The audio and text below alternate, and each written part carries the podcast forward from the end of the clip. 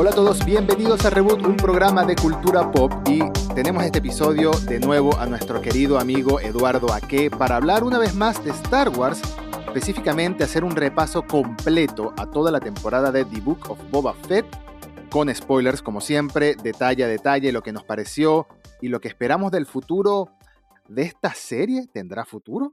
Y de este personaje, por supuesto. ¿Cómo estás, Ed?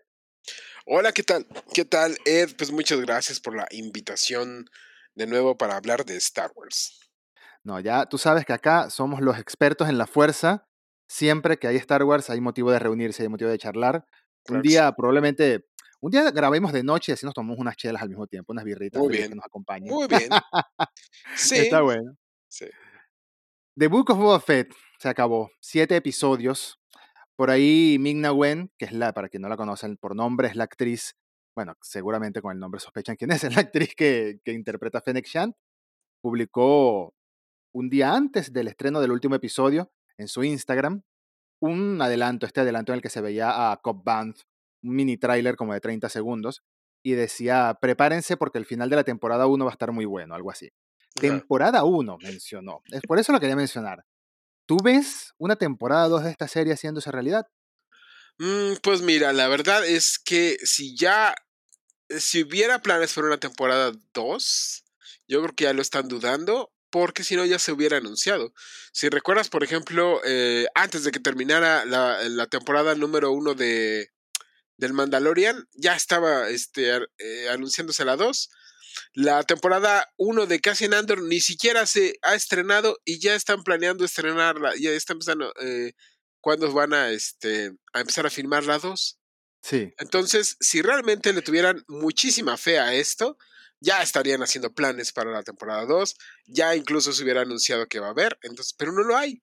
Entonces, lo que puede pasar es que. Eh, las cosas que pasen en, o que tenían planeadas para la temporada 2 se unen a, la temporada 3 del Mandalorian o alguna otra serie de, del Phil Universe, ¿no? Pero yo, la verdad es que yo creo que para que pase la temporada 2 del libro de Boba Fett, tendrían que hacer que el personaje volviera a ser interesante, porque a mi juicio, en mi punto de ver, lo que le hicieron a Boba Fett en su propia serie lo hace un personaje eh, irrelevante. De hecho, de hecho, toda la serie de, bueno, de los siete capítulos este, que, que dura la serie, cinco son bastante irrelevantes, ¿no? Para el, para el futuro de, de Star Wars, ¿no? La verdad es que no, no hay mucho que, que, podamos rescatar. Hay mucha, tenía muchas posibilidades esta serie.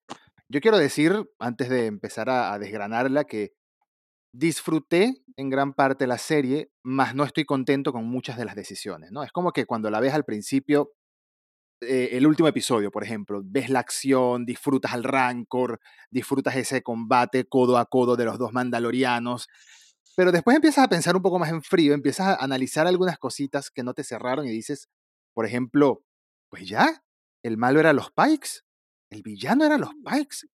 Y piensas en la escena postcrédito y dices, ¿qué, ¿qué es esto? Esto pudieron haberlo mostrado en la serie. O sea, una escena postcrédito se supone que sirve como para dejarte con ganas de más, como para dejarte con una expectativa a qué esperar, un wow, mira lo que se viene. Eso es lo que nos tiene acostumbrado Marvel, por ejemplo, y lo que nos tiene acostumbrado Star Wars también, porque lo hicieron en la temporada 2 del Mandalorian. Sí. Mostraron ese adelanto de Book of Fett y todos quedamos con el hype al mil por ciento. Esto que se salvó Cop Pants y que estaba el señor este, Cyberpunk, que lo iba a modificar. Ah, ok. Sí, está bien, bien que se salvó, me cae bien el actor, ok, pero me da igual, me da igual. Y eso me pasa mucho. Mira, yo entiendo que es difícil al mismo tiempo desarrollar un personaje como Boba Fett del que había tantas expectativas, pero que, hablando específicamente de las películas, era un personaje en blanco, una hoja en blanco, misterioso, no habla casi, no se mueve casi, el tipo ni siquiera se movía casi, solo se movía cuando era necesario, y era súper imponente por ese mismo hecho. Acá querían darle una historia. Si se hubiesen inspirado un poquito más en los cómics viejos, en los libros viejos, quizás hubiese sido un resultado mejor. Pero tenían una hoja en blanco para la que explorar el personaje. Y todo el tema del pasado, todos los flashbacks de los primeros cuatro episodios o tres episodios, te digo que fueron lo que más me gustaron de Boba Fett, de Boba Fett en específico. Todo el presente me pareció que era otra persona, me pareció que no coincidía en lo absoluto con el episodio 6 de la segunda temporada de Mandalorian, que también fue dirigido por Robert Rodríguez, por Robert Rodríguez, que fue No, pero fue el ese 7. en el que el 7, el 7, sí, eh, The Tragedy, la tragedia, Ajá. en el que se llevan a Ah, no, a sí fue el Grogu. 6. No, no, sí fue el 6, perdón. Sí, sí. Sí, porque después quedan dos más. Sí, Sí, el de la base y después el, del, el de la nave. Sí, sí, sí. Bueno, el que Boba Fett recupera su armadura, tenemos una eh, secuencia de acción de unos 5 o 7 minutos de Boba Fett repartiendo disparos, repartiendo palazos con el palo Gaffy, lanzando un cohete y destruyendo una nave que chocara con otra. Esto, yo decía, esto es Boba Fett. Este tipo implacable, muy preciso. Y acá era Gandhi. No entiendo. No entiendo qué quisieron hacer con, con la personalidad de Boba y me chocó mucho. Entiendo que su pasado con los Tusken lo haya hecho una persona más familiar. Entiendo que el trauma con Camino y con Django y todo este tema fue un aspecto que nos, nos quería dar a entender, sí, Boba está reflexionando mucho sobre lo que quiere hacer en su vida y sobre quién quiere ser. Si quiere seguir trabajando para otros que lo ponen en riesgo o quiere ser his own man, ¿no? Su propio tipo, su propio jefe. Bien, pero eso no quiere decir que sea un blandengue que deje de lado por completo el Boba Fett que se supone que era. ¿No opinas? No, sí, mira, totalmente de acuerdo. Aquí el, el- el problema es que em, el fandom tenía, o sea, el verdadero fandom de, de Boba Fett, ¿no? O sea, porque el, eh, está el fandom de las películas que pues nada más lo vio dos minutos entre el Imperio contraataca y el regreso del Jedi y como que no y como que no entienden, como que no topan por qué es como tan tan admirado el personaje, ¿no? Pero los verdaderos fans de Boba Fett que lo han seguido en este en los cómics principalmente, pues sí estaban sí estaban emocionados, ¿no? Porque eh, el concepto de Boba Fett era otro, ¿no? Era era un cazador eh, implacable, era alguien que, que tenía honor, sí, tenía honor, eso, eso, eso es verdad, pero no le podías, no, lo podías este, dejar esperando en un, eh, ahí en, en una sala, ¿no? O este, no le puedes decir, ah, es que tu nombre no está en la lista. O jamás le hubiera dicho a alguien, oye, creo que estoy siendo demasiado, demasiado ruda, ¿eh? No, o sea, es- ese tipo de cosas como que no, como, como que no van con el, con el personaje que, que nosotros teníamos, ¿no? Y no van con el personaje que incluso nos había mostrado solo las películas. El tipo era mucho más decidido, era mucho más tajante, era mucho más de tomar decisiones él mismo y de tomar acciones. Yo entiendo que quisiera delegar cosas por esta idea de que Boba era como una especie de el padrino, ¿no? De, de Vito Corleone en esta, en esta escena con la mesa, con todas las familias. Entiendo que quisiera delegar cosas como cuando el mayordomo del alcalde, y le digo el mayordomo del alcalde porque literalmente no tiene nombre al personaje, es el mayordomo del alcalde, del alcalde Mokshais, nunca le dieron nombre, em, en la que intenta escapar y que manda a sus Power Rangers a que lo persigan. Esto pudo haber sido él mismo con su jetpack, en tres segundos le caía en el auto y le, le destruía, lo, lo sacaba volando, tirándolo de, la camisa, como quisiera. Pero bueno, entiendo que quisiera delegar. Aún así siento que hay muchas ideas que no coinciden. La idea de un Boba Fett siendo el padrino de una familia, la idea de un Boba Fett em, más rudo, la idea después... Es que como...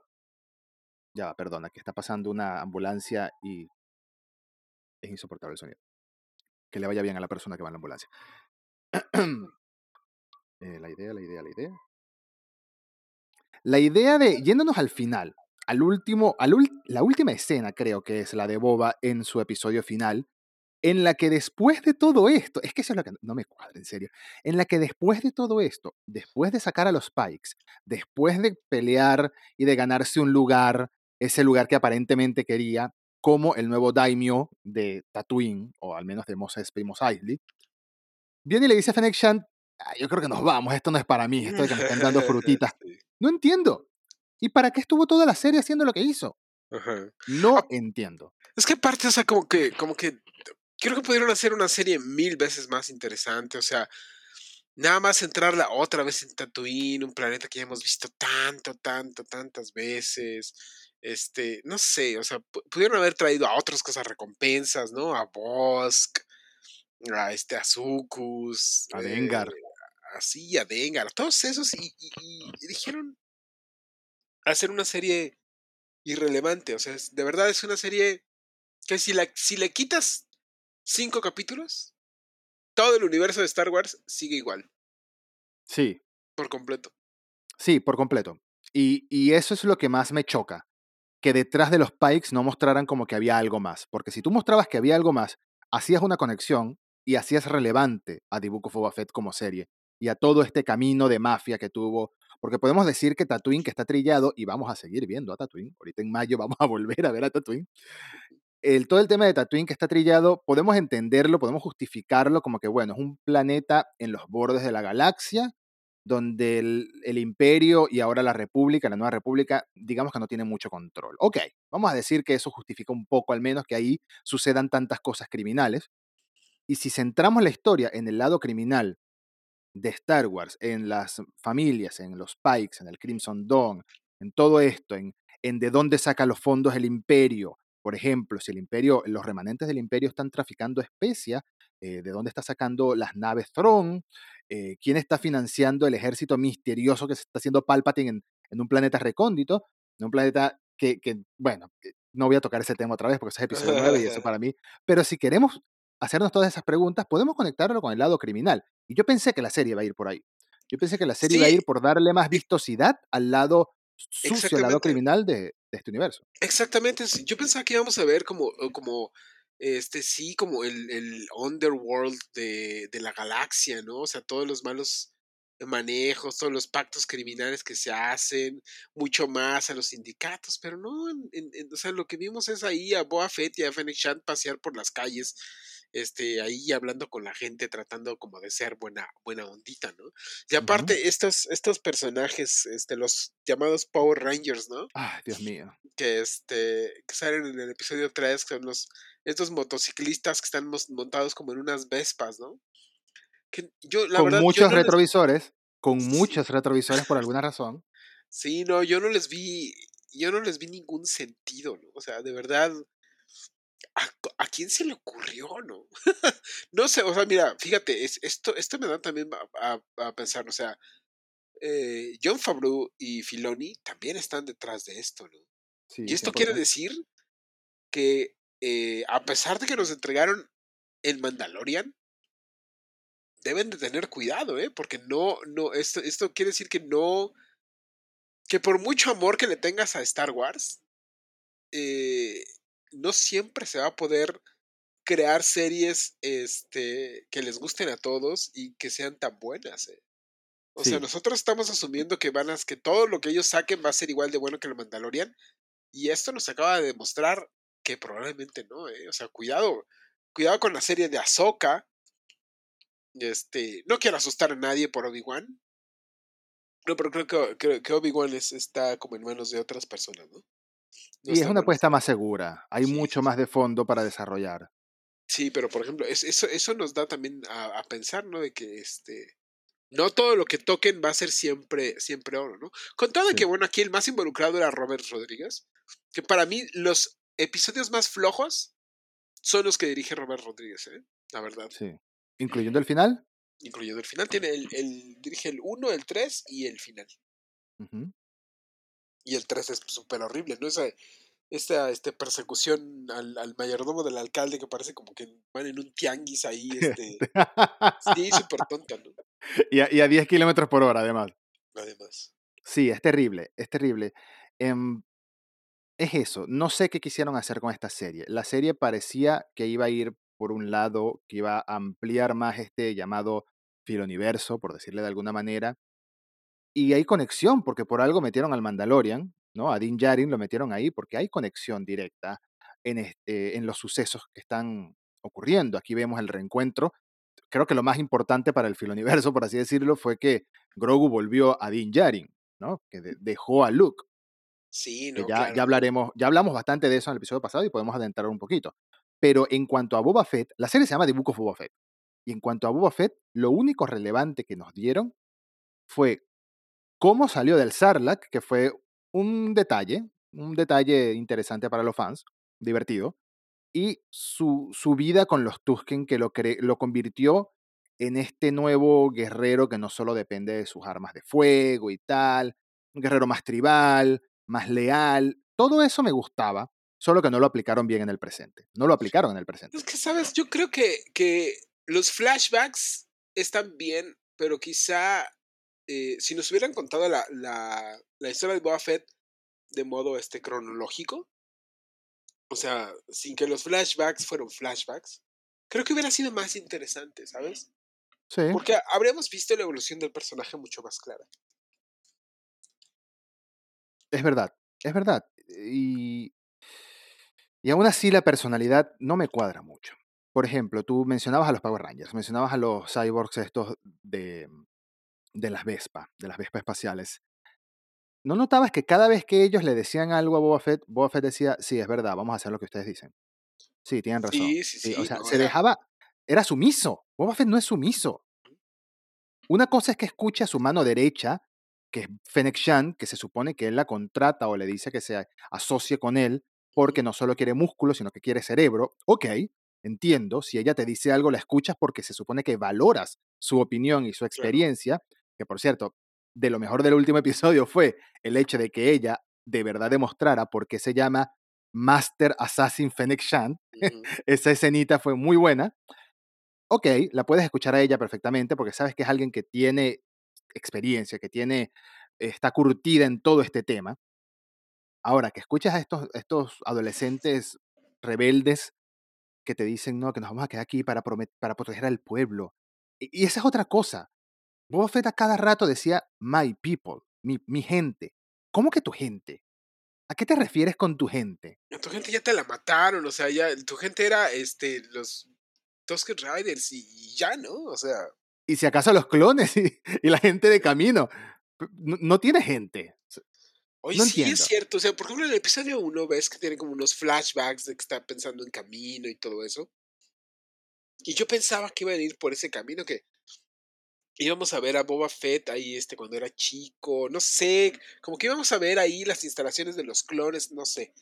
Y resulta que no. O sea, vimos bien poquito realmente de eso, ¿no? O sea, sí fue un poco, sí fue bastante decepcionante que, que se centraran en cosas que me parecen como más, como más irrelevantes, ¿no? O sea, de verdad, creo que fue un desperdicio esta, eh, muchos momentos de esta serie. Sí. Y muchos momentos que no coincidían con, con la lógica, ¿no? Con la experiencia. Por ejemplo, tenemos a uno de los momentos más Boba Fett de la serie, del Boba Fett de verdad, del que conocemos, por así decirlo, del, del que conocíamos en episodios 5 y 6 brevemente. Esta leyenda recompensa súper eh, rudo, súper eh, preciso y, y asesino y como quieras decirle, como el mismo. Cat Bane lo llamó, que es cuando persigue a los motociclistas, a la pandilla de motociclistas que, cre- que creía que mató a los Tusken. Y los persigue en la nave Slave One y acaba con todos en un, en un minuto, en menos, en segundos. Y acá lo tenemos sufriendo contra un grupito de Pikes. ¿Por qué, no, ¿Por qué en vez de buscar al Rancor no buscó su nave, por ejemplo? Estuvo muy buena la cabalgata del Rancor, fue un buen detalle, fue un buen guiño a, su aparición en el especial de Navidad aquel del año 79, sí, 79, en el que cabalgaba un Mitosor. Desde que mencionó yo he cabalgado bestias más grandes, que se lo dijo a Dani Trejo, sabíamos que iba a montar el Rancor en algún momento, está clarísimo. Claro. Pero, no lo sé, toda... Hubo muchas cosas que no me coincidían y lo que me da a entender esta serie es que es como que comenzaron, no sé si fue así, pero es como que John Favreau comenzó a escribirla y después no supo cómo cerrarla o cómo darle una conclusión interesante al personaje que nos quisiera, que nos dejara queriendo más. Porque ahora cuando dice esa frase, em, esto no es para mí, mejor nos vamos por otro lado, ¿qué significa? ¿Vas a volver a hacer recompensas? ¿Hacer recompensas? ¿Vas a ser mercenario? ¿Vas a traficar especia? ¿Te vas a ir a Mandalor? ¿Qué? ¿Cuál es el plan? Tenían que habernos dado algo. Y nos dieron fue una escena postcrédito de Cop Band en, en Bacta, que no sirve de nada. Sí, la verdad es que este. Por eso, por eso te digo que, que si estaban planeando la temporada 2 de Boba Fett, está en pausa. ¿no? Está en pausa porque si no ya se hubiera anunciado.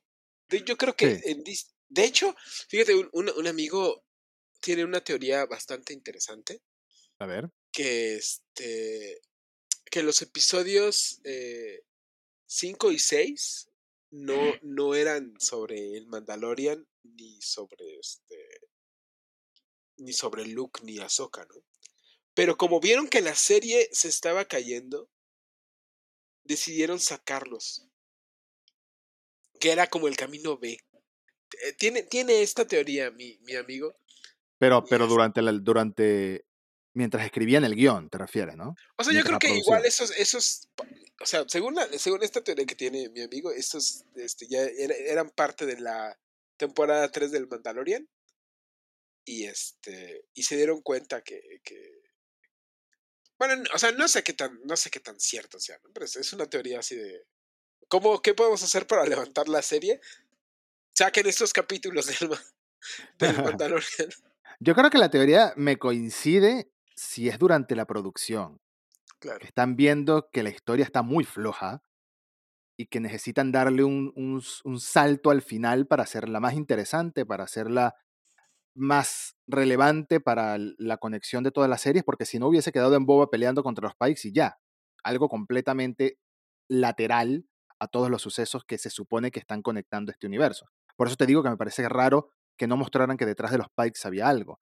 Por eso te digo que me parece raro que los Hot hayan huido del planeta de esa manera con tanto miedo. No creo que haya sido solamente por los Pikes, porque ya en Clone Wars los Pikes, los Hot, todos estos tenían casi que el mismo estatus de criminales, por así decirlo, ¿no? La misma fama de, bueno, son mafias y cada uno tiene su territorio y cada uno se respeta o hay guerras y, luchan entre ellos. Entonces, yo, yo creo que estos episodios los pueden haber metido para conectar más a gran escala, porque me parece aún así una revelación demasiado grande, un evento demasiado importante, el regreso de Grogu con Din, para una serie que no es de Mandalorian, para una serie que no es su serie. Me parece como demasiado grande este evento para que sea contado en una serie spin-off, ¿no? Sí, o sea, de verdad, lo, que- lo que hablábamos, ¿no? Te digo que yo no pensaba que fueran a sacar a Luke, yo no pensaba que fueran a sacar a Grogu. De, en- de verdad, yo no pensé que eso, que eso pasaría, porque dije, bueno, le van a quitar todo el foco a- a- al protagonista de la serie, ¿no? Y se lo quitaron. Y, y eso pasó. Eso Y se pasó. lo quitaron. Entonces yo, por eso creo que no va a haber pronto una temporada 2 de, de el libro de Boba Fett. Yo creo que, de hecho dicen, ¿no? Que, este, la, que la temporada 3 de El Mandalorian es la última. Eso dicen. Mm, Porque van, va a evolucionar esto a una serie como este. como más global. Como más de este. de otros personajes, ¿no? No nada más centrado en el Mandalorian. Bueno, eso es lo que dicen, ¿no? Eso es, lo que dicen que es el rumor. Yo diría que eso va a pasar en una o dos temporadas, sí.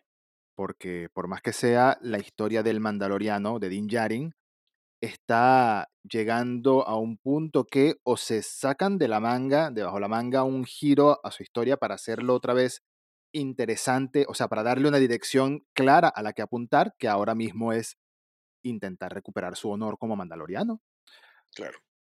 O se acaba el personaje, porque ya eh, en el futuro el mismo Grogu sabe que se va a morir Din, que él va a seguir vivo, entonces obviamente estamos claros que el futuro de, de Star Wars, por ahora al menos, parece ser Grogu como personaje pilar para el presente y para lo que viene en el futuro, Claro. lo cual está muy bueno.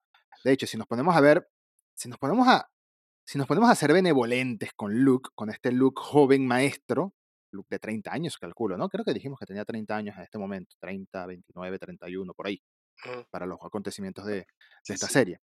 Em, quizás su elección ante, ante Grogu fue, fue adrede sabiendo que Grogu se iba a ir, que iba a seguir sus emociones, quizás, porque fue lo que, fue, fue lo que le dijo Yoda a él en el episodio 5. Si te vas a salvar a tus amigos, no vas a poder completar tu camino del Jedi, te tienes que quedar aquí y dejar que, tu, que a tus amigos le pase lo que le pase.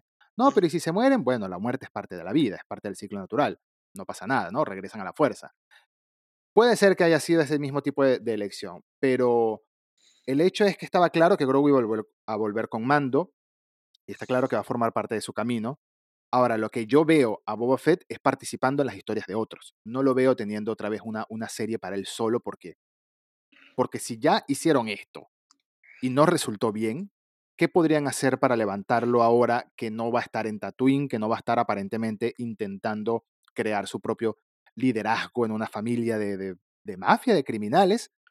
no sé si es que él quería ser rey ahí, que le pagaran impuestos y ya, porque Java no solo mandaba, Java era el líder de una organización criminal que además eh, ponía orden en esta ciudad y, y tenía em, estos impuestos de protección, entre comillas.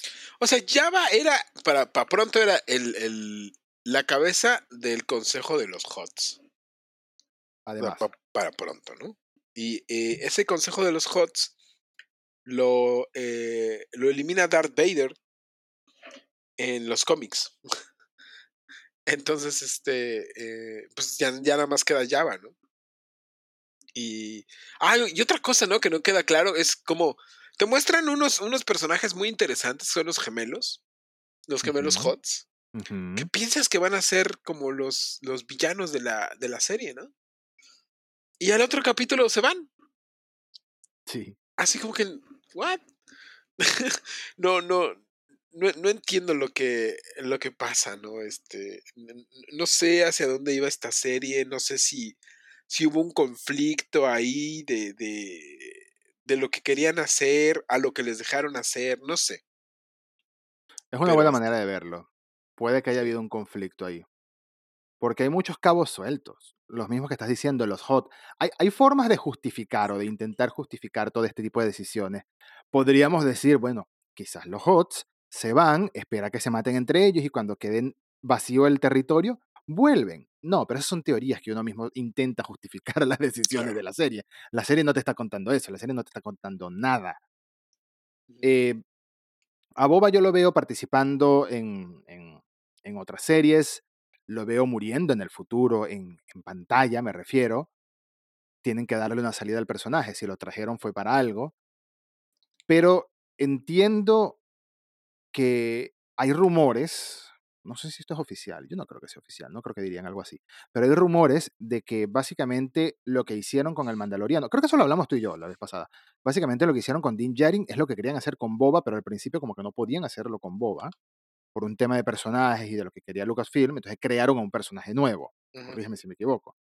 Entonces Sí, de hecho, de hecho, si ¿sí? vemos estos conceptos de este juego que se llama Star Wars 1313, que este, estaba en desarrollo y incluso en el E3 estaba jugable alguna vez, ¿no? Y este, y cuando Disney compra eh, todo Lucasfilm, eh, cancela todos los proyectos de LucasArts y entre ellos este juego de Star Wars 1313. Star Wars 1313 iba a ser protagonizado por Boba Fett, por un joven Boba Fett. Y cuando ves este, los artes son muy similares al Mandalorian, muy similares. Incluso recientemente este, publicaron un video de una misión que pasa en una carnicería. Ju- justo como cuando llega este, este Boba Fett en, en este episodio, en Din Djarin. episodio 5. Digo, sí, este, eh, sí, Mandalorian. Entonces creo que, que por ahí tienes razón, ¿eh? O sea, tuvieron que inventar un nuevo personaje. Sí, o sea, pero e- era, era... De hecho, si te pones a pensar, el Mandalorian es más el Boba Fett del universo expandido que este Boba Fett. 100%, es que por eso mismo. Esta manera de ser, este cazarrecompensa silencioso, que no habla casi, que no se mueve casi, que eh, hay mucho misterio detrás del casco, no sabes qué está pensando, no sabes si, te está mirando, con qué expresión. Eso era Boba Fett. Eso era Boba Fett en las películas. El Boba Fett de ahora, del presente, por más cariño que le tengo a Temuera Morrison, porque yo le tengo mucho cariño a los clones, y eso me hace tenerle cariño a Temuera Morrison, Claro. por más que crea que es un gran actor para el personaje, por más que crea que el cambio de voz que hicieron en las ediciones nuevas de episodio 5 y episodio 6, nuevas entre comillas, ya tienen 20 años, 20 y tantos, Sí. el, eh, la famosa frase de As you wish, todo eso, me encanta cómo suena la voz de Temuera, eso lo, lo asocio mucho con Boba. El Boba de la serie no es el mismo Boba de antes, así de sencillo. Es más, el Boba de, de The Book of Boba Fett no es el Boba de The Mandalorian temporada 2. No me parece que lo sea. No. No me parece. No, no, ahí, era, ahí era más callado, tenía más, era más mal encarado. Acá es como que dijo, bueno, ya me voy a jubilar, me voy a pasar en mi piscina de Bacta, voy a comer mucho, tener mi mansión. No sé, no tiene sentido. No me coinciden las historias. Ahora, ¿qué veo yo para el futuro de Mando como tal? De Mando como tal, ya sabemos que Para mí uno de mis momentos favoritos, que ya te voy a preguntar al respecto de los tuyos, uno de mis momentos favoritos claramente fue ese comienzo del episodio 5, la primera mitad del episodio 5, porque fue un bombardeo de lore de Mandalor, ¿no? De Mandalor, de los mandalorianos, de, claro. de los diferentes credos. Pero, pero, a ver, este, eh, tomando, eh, quitándonos los dos episodios que no tienen nada que ver con Boba Fett, ¿cuál es tu momento favorito en donde, en donde actually salga? Mm. Mi momento favorito. mm. Mi momento favorito, uno de mis momentos favoritos o, o una secuencia favorita es él entrenando y conociéndose con los Tusken. Todo esto lo disfruté mucho porque lo sentí muy western clásico, muy danza con lobos, muy el último samurái, muy todo este estilo de pelea de un outsider que es adoptado por una tribu, por una tribu o que es aceptado después de que se gana su lugar con una tribu toda esta, esta vivencia de Boba con los Tusken me pareció muy bonita, honestamente. Y le dio un valor sentimental a los Tusken que jamás lo había tenido. Jamás. o sea, Sí. los Tusken eran sencillamente unos seres horribles que pegaban gritos arriba de las rocas y que intentaban robar gente. O sea, Sí, le dio una profundidad. Le dio una profundidad a los Tusken que me, que me gustó mucho. Por eso, para mí, uno de mis momentos favoritos es este eh, asalto al tren. fantástico. Eh, asalto al tren con todos los, con todos los tríos. Eso parece como este, sí, ¿no? Del, del clásico western. Y ese, ese episodio, fíjate que me gustó mucho, el episodio número 2. Creo que es de los mejorcitos de la serie. Otro episodio y otro momento que me gusta mucho es cuando rescata a, su nave. Ahora ya no le podemos decir el Slave One, sino el Fire Sprayer Sí. del, del, este, del Palacio de Java, ¿no?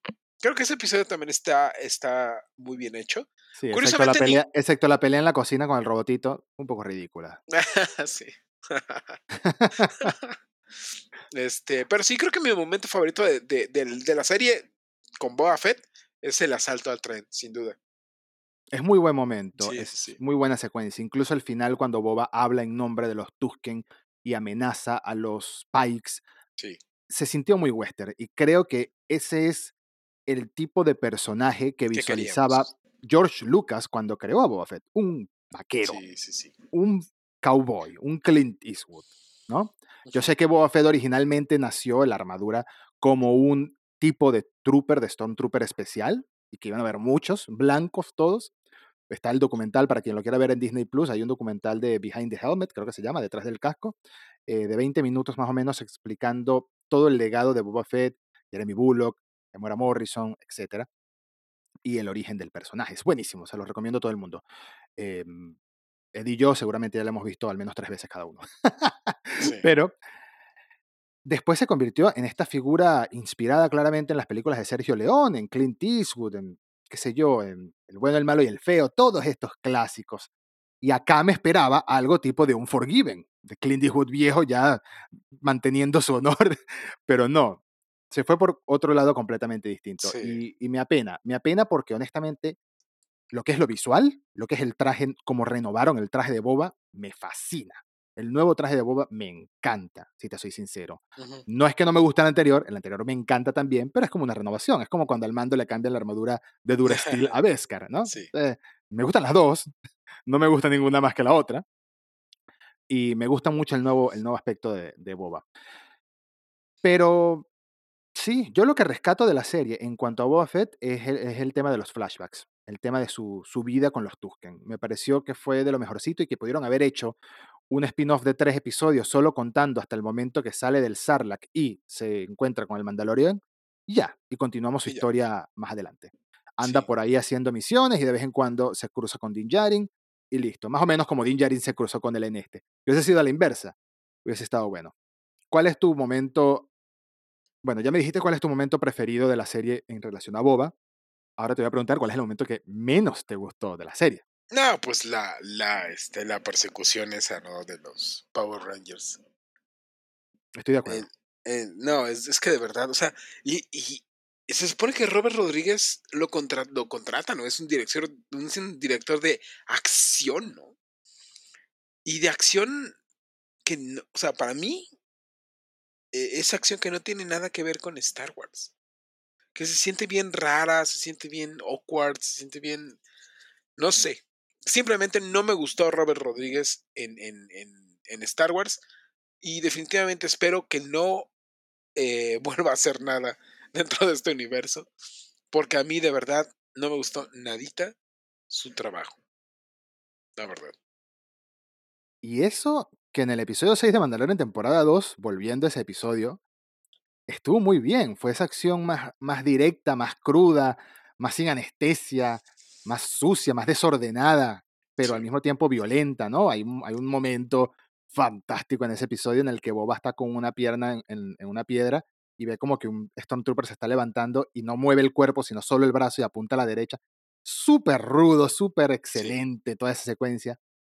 Y es el tipo que dirigió Once Upon a Time in México, que es una buena película de este estilo de acción. Acá no sé si es que Spy Kids atrofió a nuestro querido Robert Rodríguez o qué pasó, No pero sé. perdió, perdió la magia y le gustaron los colores. No sé, con mucho respeto, yo no soy cineasta, así que quizás estoy siendo un poco drástico, pero coincido contigo, la persecución de los Power Rangers contra el mayordomo, innecesariamente larga, innecesariamente lenta e innecesariamente torpe, Sí, y añado, ay Dios, ese momento lo, lo detesto, cuando son los Power Rangers que salvan a Boba Fett de Black Krasantan, uno de los cazarrecompensas más duros de la galaxia, un Wookiee gigante, curtido, violento, gladiador, que después en el episodio final nos dicen que mató como a 30, eh, ¿cómo que se llama la, la especie de bosque? Trandoshan. Trandoshans, como a 30 Trandoshans que lo, estaban amontonados sobre él y sobrevivió y los mató a todos. Pero acá los tres adolescentes vestidos de colores pudieron con él y dos gamorreas, no, no, no entiendo. No No, entiendo. sí, que al final lo tiraron en la jaula del Rancor, fue una trampa. No, no, no me cuadra. Cuando él agarra a Boba Fett sin armadura, eso pudo haber sido la muerte de Boba Fett fácilmente. Así es. Fácilmente. Sí, no, no, no. Ese, ese capítulo es, es, es infame, mano. Es de verdad. Alguien en Lucasfilm, no sé, no sé, no sé cómo autorizaron algo así, pero bueno. Tú entiendes algunas decisiones que son para el merchandise, tú entiendes algunas decisiones que son para apuntar a cierto público, pero yo no veo a nadie comprando un, un Black Series de una figura de, de uno de estos Power Rangers, honestamente. Sí, no, no, no. No, veo. O sea, yo creo que de estos personajes que salieron, yo al único que quiero es a este a Black Santa, ¿no? Y ya. No, ¿Y a los Tusken? ¿Al líder y a la guerrera Tusken? Ah, no, sí, claro, claro. claro. A la, a la guerrera, a la guerrera Tusken sí estaría súper padre tenerla, sí, ciertamente. Entonces, do- dos personajes que sí quisiera en, en, en este, en, en Black Series, ¿no? Eso sí. Ya, ya que vimos la serie completa, ¿qué opinas en general? Porque nos dieron un breve vistazo en el episodio 6 y lo pudimos ver mejor, entre comillas, fue en el episodio 7. ¿Qué opinas en general de toda esta secuencia de live action de Cat Bane? Personaje tan mítico en las series animadas de Star Wars. Me encantó, pero también me da eh, preocupación que este, hayamos visto lo último de él, ¿no? Ese es, como el, el, el problema. Porque lo, lo matan y, oye, no, no, ¿por qué lo matan? Que lo, que lo queremos seguir viendo, pero, pues no sé, igual puede ser que sí ya es el final de él, que es, es el, el final que Filoni quería para, para el personaje. O Tendría quizá sentido. no, ya ves, Boba. Ya ves, ya hay teorías, ¿no? De que si está parpadeando su, este, la lucecita que traía y ya están así ya haciendo teorías de que igual va a regresar en, en, otro episodio, ¿no? ¿Quién sabe? No me extrañaría.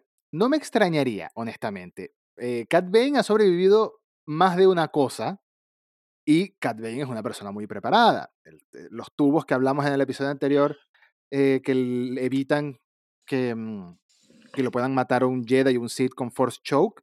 También le permiten respirar en el espacio, respirar bajo el agua brevemente. Acá, si le atravesó, por ejemplo, un pulmón o algo, no sabemos si tiene modificaciones, tomando en cuenta que Cat Bane es viejo ya. Cat Bane para los momentos de la serie tiene 70 o 71 años y lo hablamos en el episodio anterior también, que su especie no vive mucho más que eso. Ya esa, ya esa edad es considerado adulto senior, Sí, no, ya, senior. ya, ya está, ya está grandecito, ¿no? Sí, ya. Pero yo creo que esa lucecita, aquí, a- esto es mucha teoría, yo lo sé, pero yo creo que esa lucecita que se le enciende en el chaleco sí da a entender que posiblemente estaba llamando a su androide que lo acompaña en la serie, que lo vimos visto Ajá. en, en The Bad Batch, para, hey, ven y... ¿Cómo? Se llama todo. Todo, sí. Ven y méteme en Bacta, repárame, qué sé yo. Yo espero que no haya sido lo último que veamos de Cat Bane en live action porque fue de lo que más me emocionó en la serie. Pero al mismo tiempo entendería que si Cat Bane tenía que morir era a mano de Boba Fett. Solo que siento que duró muy poco.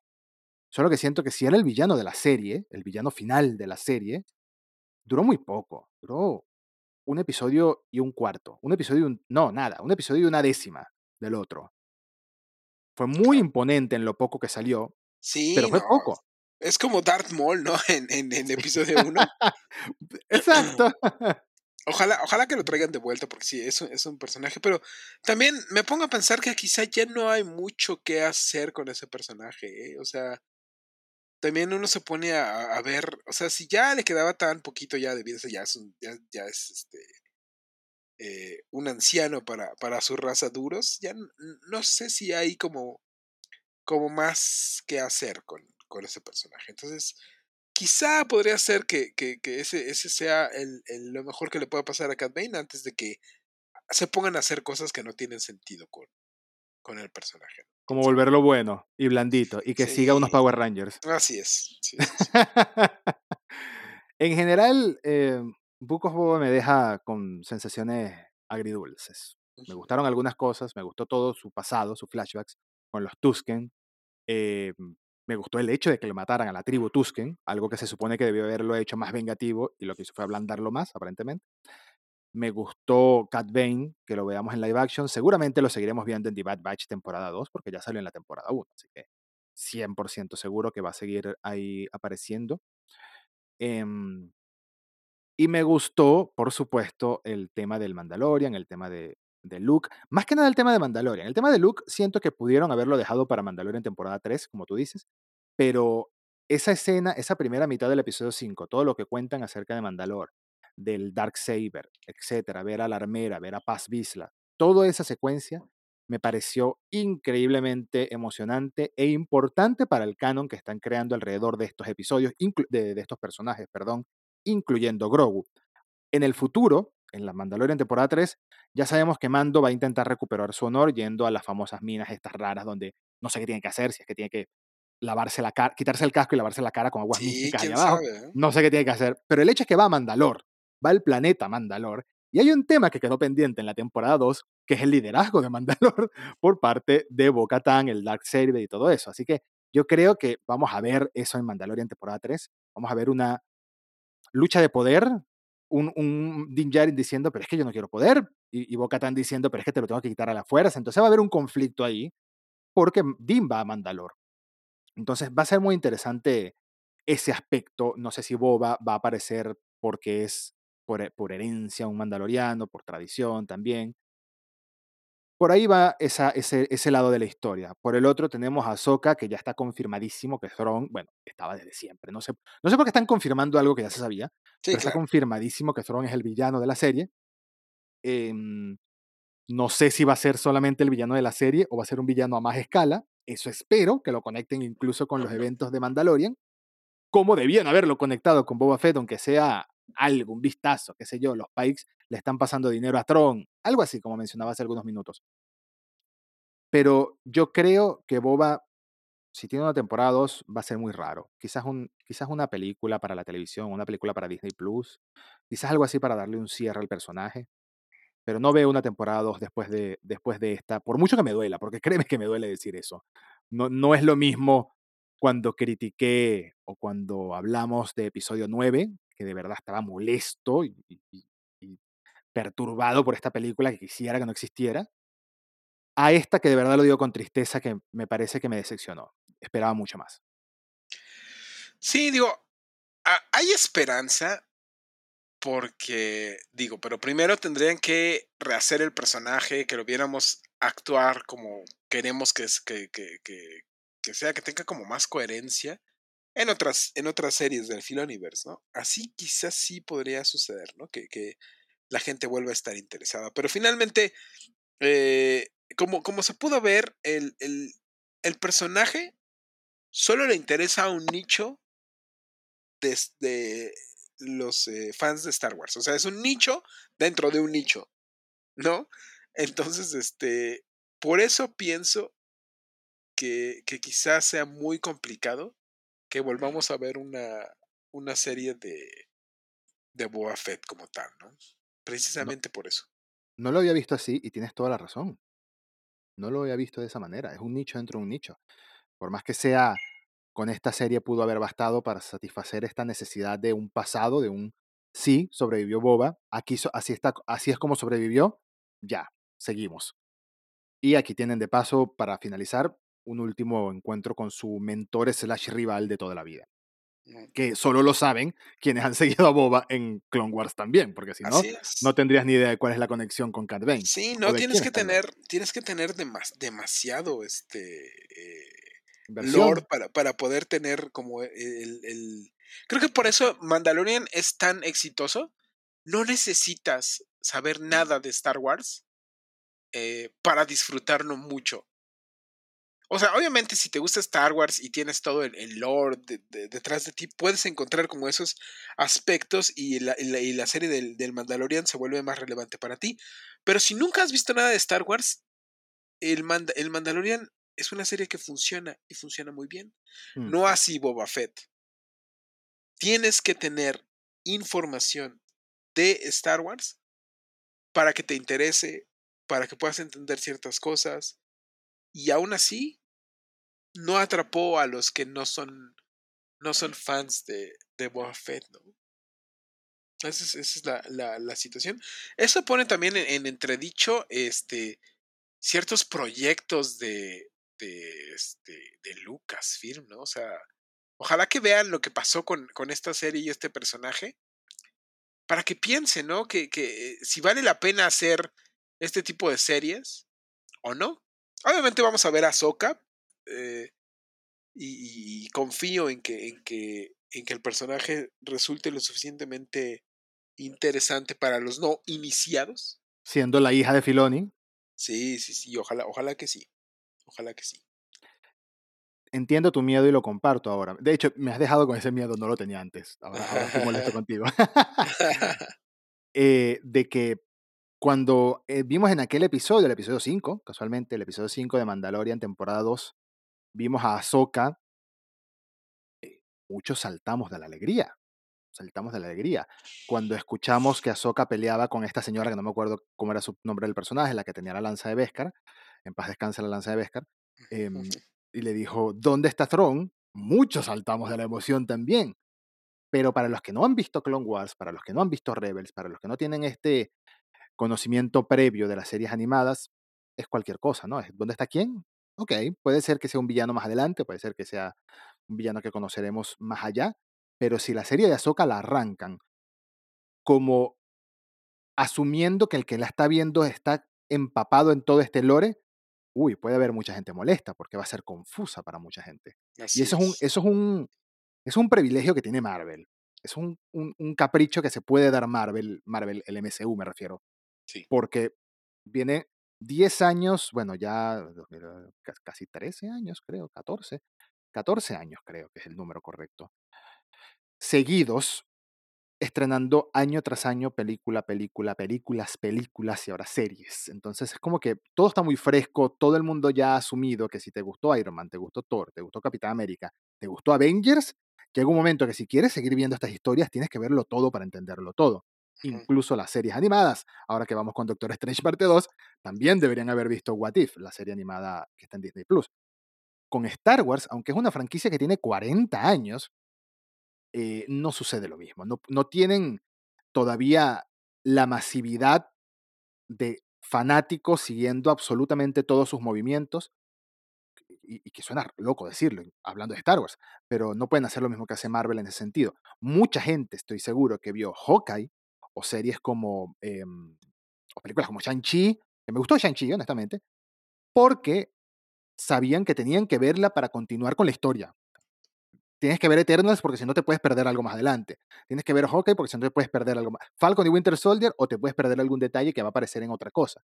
WandaVision, mucha gente molesta con los primeros episodios de WandaVision. A mí me gustaron, pero mucha gente molesta con este estilo visual y tal. Pero si te perdías WandaVision, puede que no entiendas, a menos que te tires un resumen en YouTube, por supuesto, lo que va a pasar en Doctor Strange y el multiverso de la locura. Lo mismo puede pasar con Ahsoka. Y no sé si está en un lugar, Ahsoka, eh, Star Wars, para darse ese privilegio. Sobre todo porque estamos hablando de que hay una puerta de entrada distinta, que son las series animadas. No a mucha es. gente, no a todo el mundo, mejor dicho, le gusta ver series animadas. Y además, fíjate, o sea, a mí lo que me preocupa de la serie de Ahsoka es que hay este, varios elementos que... eh, tenemos, por ejemplo, al villano, ¿no? Al gran admirante Throne. La gente no sabe quién es el gran admirante Throne, o sea, sabemos este, los que hemos visto Rebels, los que hemos leído los libros y, Sí. y leído los cómics, pero el público en general global no tiene idea quién es. ¿no?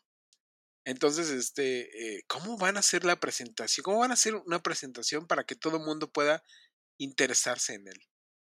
Ahí vamos a ver, ¿no? Va- Vamos a ver, este. Yo creo que tendrían que presentarlo en la serie de, del Mandalorian, que es obviamente la, la- ahorita la, la serie estrella, ¿no? Y que, que sirve precisamente como para presentar estos personajes y que te intereses en ellos. Entonces pienso que podría ser una buena opción. Claro, porque Mandalorian temporada 3 llega antes de Ahsoka, ¿no? Sí, Sí, así es, sí, sí, sí. claro. Sí, sí, tienes razón. Es muy buena idea esa y debería ser, porque es justamente lo que esperaba que, que pasara en Boba, ¿no? Que es como, de nuevo, la comparación con Marvel, pero es que tengo que hacerla, porque es el único universo conectado de este estilo que ya tiene su éxito y tiene su base establecida. Como con Thanos, que Thanos mostraron por primera vez un vistazo muy breve en Avengers 1, Ujú. en Guardianes de la Galaxia, muy brevemente te daban un vistazo al personaje y, Y te, sabías que te iban diciendo. ¿no? Si Thanos es el, el personaje más poderoso del universo, aún sin, sin el guante, o sea, te iban sembrando quién era, ¿no? Para eso sirven las escenas post-crédito. Claro. Para eso sirven las escenas post-crédito. No para mostrar más Power Rangers en proceso de construcción. Perdón, Timothy Olyphant, pero no me gustó esa escena post-crédito. Y esa es otra. Es que, es que me siguen llegando ideas a la cabeza. Boba dice, ya no me gusta esto, mejor nos vamos. Bueno, y le dice Fennec Shan, si no eres tú, ¿quién? Ok, van a dejar a Cobb Van como líder de, de Mos y Mos Eisley, como líder de, como el Daimyo, como... ¿Esto lo van a mostrar en alguna serie? No, espero que lo dejen hasta ahí. Que nos estén dejando en entredicho que sí, que va a quedar Cobb Van como el nuevo líder, supongo, con su séquito de Power Rangers a, a- mando, Ah, sí, pero recuerda, oye, sí, recuerda una cosa, recuerda que estaba planeada una serie que se llamaba Rangers of the New Republic, que iba a ser protagonizada por Gina Carano, Sí. pero que esa serie Gina, ya no Gina está en desarrollo. Ya no está en desarrollo, ¿no? Porque este, pues los problemas que tuvo, que tuvo Gina Carano, ¿no? Sí. Entonces, quizá puede ser que, que ese, ese papel que iba a ser para Gina Carano pueda ser ahora para, para este Timothy Olyphant, ¿no? Este Codman. Puede ser, Polémico, puede ser. me gusta Es un buen de personaje, a mí me gusta mucho, eh, me gustó mucho ese personaje. A mí me encanta, honestamente. Ojalá, le dé- ojalá se haga su propia armadura, de alguna manera, Ojalá. porque está buenísimo el personaje también. Mira, yo creo que podemos ir cerrando. Yo creo que quedó, quedó claro que hubo cosas que nos gustaron de la serie, pero que a nivel general quedamos con ganas de más. Esperábamos más. No entendemos muchas decisiones que hizo la serie. Y es una lástima porque estamos hablando de The Book of Boba Fett, que hace un año estábamos vuelto locos pensando en lo que sería esta serie. Y terminó siendo algo menor de lo que pensábamos. ¿Qué pasará con el personaje? Bueno, queda vivo, está por ahí, puede que sigan pasando cosas. Ya sabemos que esperamos de Mandalorian, de la tercera temporada, no sé si estás de acuerdo con lo que yo creo que va a pasar. Y al mismo tiempo te pregunto, para cerrar, para dejar así como escena post-crédito del podcast, ¿qué opinas tú o qué esperas tú que pase en la serie de Obi-Wan Kenobi que ya se confirmó que va a estrenarse el 25 de mayo? Y al momento de grabar este episodio que estamos grabando, no ha salido el tráiler, pero se espera que el día de mañana, casualmente, estamos grabando el sábado, sábado, ¿qué? Sábado 12 de febrero. El día de mañana, que hay un Super Bowl, creo, en las Olimpiadas, o no sé, creo que es en el Super Bowl, porque hay dos eventos deportivos mañana, pero uno de ellos es el Super Bowl. Se espera que salga el primer teaser trailer, el primer adelanto de Kenobi. ¿Qué esperas tú que vaya a pasar en esta serie? Espero ver tres cosas. Tres cosas en específico. a ver, a ver. A Luke Skywalker chiquito. Este, obviamente, la revancha del siglo entre Obi-Wan y Darth Vader. Y un flashback con Anakin y Obi-Wan en las eh, guerras clon. Eh, con esas Uh. tres cosas yo estaría ya, este, súper feliz. No, no es que esté pidiendo, no es que estés pidiendo poquito, sobre todo en el punto 2, ¿no? El de la revancha es el más complicado, porque tendría que Vader saber que está en Tatooine. Pero, pero ya incluso el, el, el- el concept art, los concept arts que, que revelaron, incluye esa, esa imagen de, de Obi-Wan peleando con, con Darth Vader en una como fábrica. En una como Mm. fábrica. O sea, es- ¿Será? ¿Será que no estaremos en Tatooine toda la serie? Ojalá. No, no, no, se supone que no. Porque según, según recuerdo haber visto en, en los en los conceptos de, de Obi-Wan se veían, se veían otros planetas. Igual, es que también como vamos a ver a los in- inquisidores, Sí, cierto. este, podemos verlos este, persiguiendo a, a Jedi a través de la galaxia, ¿no? Y eso nos da, pues, este, pues más posibilidad de, de, de ver más planetas. ¿Te imaginas? No, no, no, no, eso no va a pasar. Pero ¿te imaginas que veamos a Mace Windu otra vez aquí? Que lo veamos morir definitivamente, porque No, tiene que morir. Mace Windu tiene que morir, si no, no tendría sentido eh, que no estuvo en, en, en A New Hope su personaje, ¿no? Su, un Jedi tan importante como él. No, yo no creo que veamos a Mace Windu más nunca, pero estoy de acuerdo contigo. Eh, eh, punto uno, segurísimo vamos a ver a Luke niño, porque ya está confirmado que va a estar el tío Owen, ¿no? Y, y la tía también. O sea. Joel Edgerton, el actor, que lo interpretó en las precuelas. Fantástico que lo hayan conseguido otra vez. Eh, eres un actor renombrado ya, aunque no tiene, tiene un par de años que no ha hecho mucho, así que no, no, no creo que haya sido muy complicado. Pero fantástico que va a volver a estar como el tío Owen. Punto 3, flashback. Tenemos que ver a Hayden Christensen. Tenemos que verle la cara a Hayden Christensen, la cara a Anakin, no solo el casco. Sí o sí, tenemos que Sí, sí, sí, eso, eso seguramente, eso, eso seguramente va a pasar, porque en, en una entrevista a Forbes, este Obi-Wan dijo, bueno, Obi-Wan, este, Obi-Wan, sí, Obi-Wan, McGregor, sí. Ewan McGregor dijo que, este, que sí habían, que sí habían grabado este, cosas como Anakin Skywalker, Dios como mío. Anakin. Así Tres que, meses, señor. Tres meses apenas de sí, espera. caray. Menos mal que va a llegar más pronto de lo que pensaba. Yo pensaba que iba a llegar para mediados de año, pero tiene sentido que llegue ahora en mayo y después seguro va a llegar Andor. Que llega, lle- que llega en una fecha que es muy significativa para Star Wars, que se estrena el 25 de mayo, que es pues la fecha de, de estreno de A New Hope. ¿no? Mm, O sea, Sí. es, es una fecha que este, pues significa mucho para, para Star Wars, ¿no? donde conocimos a Obi en A New Hope por Sir. Alec Guinness. Bueno, qué ganas, qué ganas de ver esa serie, qué ganas de ver el tráiler. Posiblemente eh, tuiteemos mucho acerca del tráiler el, el domingo en la noche. Pero cualquier cosa, como siempre, cualquier comentario, qué les pareció la serie de Boba Fett, qué esperan de la serie de Anakin, qué esperan de la serie de Ahsoka, tuiteennos, ahí están, ahí están nuestras redes. Dejen una calificación, por favor, en el podcast en Spotify. Estaría buenísimo que dejen una- la cantidad de estrellas que les parecen correspondiente a este tipo de charlas.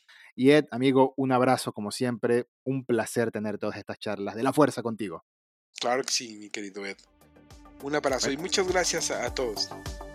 Muchas gracias. Y Ed, seguramente nos volvemos a ver no en May the 4th, sino en May the 26th. por ahí, a finales de mayo. Por ahí, por ahí más volveremos a vernos para hablar de Kenobi. Un abrazo a todos y hasta la próxima.